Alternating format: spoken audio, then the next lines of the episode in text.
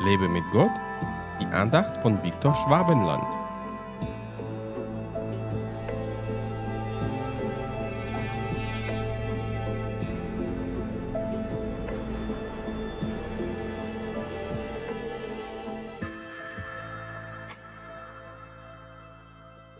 Aber aus Furcht vor ihm bebten die Wächter und wurden wie Tote.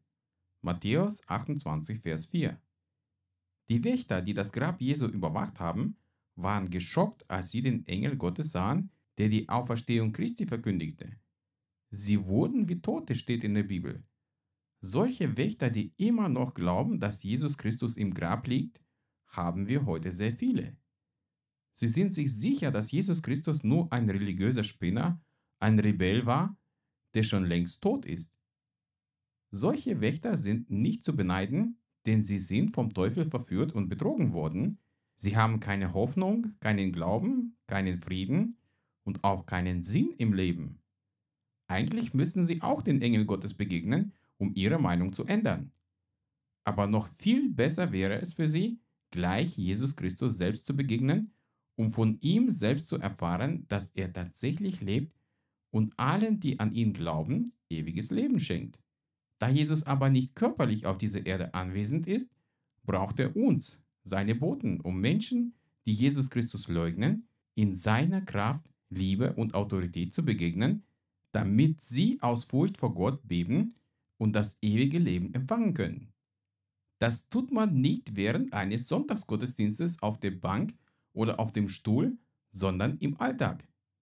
Gott will ja in unserem Alltag immer anwesend sein und mächtige Taten vollbringen, die wir zum Zeugnis für all die verblendeten Wächter nutzen. Wenn Jesus in unserem alltäglichen Leben wenig Platz hat, kann kaum einer von uns erbeben. Als ich einer Berufsbegleiterin vor einigen Jahren über mein Leben erzählte, begann sie bitterlich zu weinen, weil meine Zeugnisse sie berührten. Meine Botschaft hat sie zum Beben gebracht. Sei ein Bote Christi, sei ein Engel, der die ungläubige Wächter zum Beben bringt. Sei dir der Vollmacht Gottes bewusst, die dir anvertraut wurde, und geh in seine Kraft dorthin, wo der Geist Gottes dich gebrauchen will. Gott segne dich. Hat dich diese Andacht ermutigt? Wenn ja, dann teile sie bitte mit deinen Freunden. Und abonniere meinen Podcast und meinen Blog www.lebemitgott.de. Ich würde mich sehr freuen, wenn du meine Dienste auch finanziell unterstützt. Weitere Infos dazu findest du unter www.viktorschwabenland.de-spende. Ich danke dir und wünsche dir gottesreichen Segen.